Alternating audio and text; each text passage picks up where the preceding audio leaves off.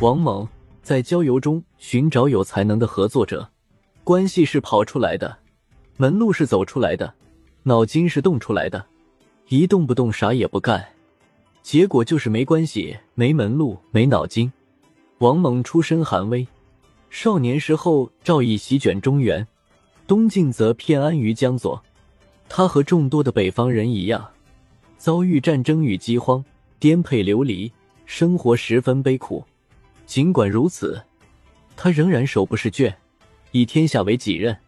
一次，他参加后赵司隶校尉徐统举办的宴会，徐统很赏识他，想征辟他为公曹。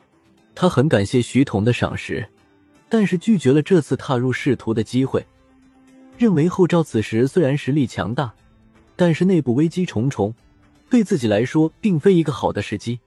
事实果如王蒙所料，后赵在一年之中有三个帝王轮番上台，内部爆发了血腥夺权的战争。东晋永和十年（三五四），东晋将领桓温北伐，进兵关中。关中父老夹道欢迎，王猛想一睹桓温的风度，也去拜访了。桓温请王猛谈谈他对天下时局的看法。王猛一边捉身上的虱子，一边纵谈天下大局，旁若无人。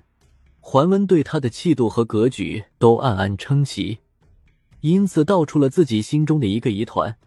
他说：“我奉天子之名，统帅精兵讨伐凶蛮之徒。”为百姓谋取安宁，为何关中豪杰却不来我的大营投效呢？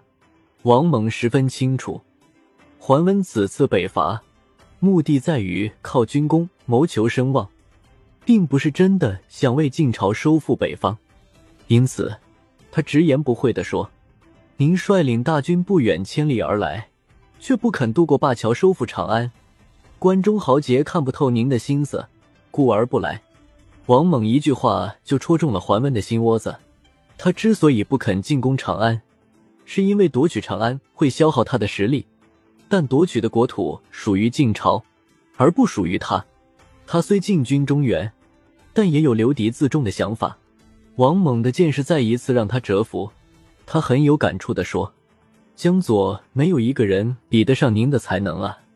桓温离开关中前，赠予王猛豪华的车马。希望他能随自己南归，帮自己成就大业，但是被王猛拒绝了。他虽与桓温结交，但无意辅佐桓温。他很清楚，桓温虽身为晋朝臣子，但心怀篡逆之心，这在世家大族盘踞的江左，首先就失去了道义上的支持，因而不可能成功。王蒙有拯救天下的志向，但桓温并非他最好的选择。良禽择木而栖。青年时期的王猛，交友广泛，不乏上层人物。然而在乱世，他不会轻易的加入某个团体。早期参加社交活动，实际上是王猛为了方便他对各方人物做深入调研，以此发掘合适的伙伴。王猛与前秦尚书吕婆楼交好，他们经常讨论天下大事。当时前秦君主浮生是个暴君，动辄诛杀臣子。以致大臣们都很害怕他，宗室皇亲也离心离德。东海王苻坚素有拯救天下的大志，但是无人为他出谋划策。吕婆楼便向他推荐王猛。王猛与苻坚彻夜长谈，越谈越投机。苻坚欣喜若狂，将王猛比作诸葛亮。在王猛的谋划下，苻坚登上了皇位。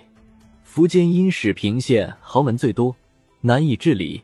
任命王猛为始平令，很显然，这也是苻坚对王猛治理才能的一次考验。王猛上任伊始，就诛杀了当地为非作歹的华丽，只用了几个月就让史平秩序井然。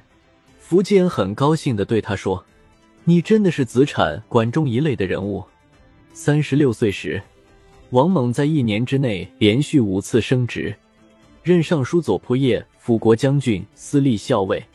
获得了与年轻时赏识他的徐统一样的官位——司隶校尉。王猛虽然位高权重，但因为在打击权贵时采取了铁腕政策，因而在朝中树敌很多，被低族贵族们孤立。名将邓羌战功卓著，但位在王猛之下，王猛却能放低姿态，故而邓羌对他十分尊重。甘露元年（三五九），王猛与邓羌为整肃朝纲，通力合作，诛杀了违法的二十多位贵族，由此立志为之一清。苻坚也因此更加看重王猛，让他监督百官。在消灭前燕的战役中，王猛担任统帅，截至十员大将，率领六万大军东进。苻坚将其送行到长安的坝上，表示自己将率领大军为后援。王猛胸有成竹地说：“我扫荡残敌，犹如秋风扫落叶。大王您只要建造好给俘虏的屋舍就行了。”苻坚听了大喜。在此次东征中，王猛以六万精兵打破前燕的三十万大军，夺取了前燕的重镇晋阳。在向前燕国都邺城外围发起进攻的前一个晚上，他派遣大将徐成查探敌情。徐成因未能按规定期限回营，被王猛下令处死。当邓羌和别的将军求情时，王猛并未答应。邓羌不满的回到自己的营帐后，王猛立刻赦免了徐成。邓羌认为这是王猛给自己面子。当王猛下达军事任务时，他又向王猛要官，希望他能向苻坚进言，把司隶校尉的位置留给自己。王猛都答应了他，这令邓羌十分高兴。作战时，他率领诸将奋力厮杀，以一当十，击溃前燕大军，使对方损失五万人。扫平邺城外围的敌军后，前秦大军包围了这座著名的都会，前燕的君臣不得不开门投降。由于王猛在政治、军事上的一系列成就。苻坚任命他为丞相。苻坚经常说自己遇到王猛，就像蜀汉先主刘备遇到诸葛亮，如鱼得水。在王猛的辅佐下，苻坚统一了整个北方，建立了十六国时期势力最强大的王朝。王猛的成就，一方面与其卓越的政治军事才能有关，另一方面又和他善于社交有关。在没有出事之前。他就与各方势力广泛交往，后赵、东晋、前秦都希望他能出来做官，但是他没有草率的做决定，就像高卧龙中的诸葛亮，对局势有清醒的判断，最终加入了一个能最大化施展自己才能的团队。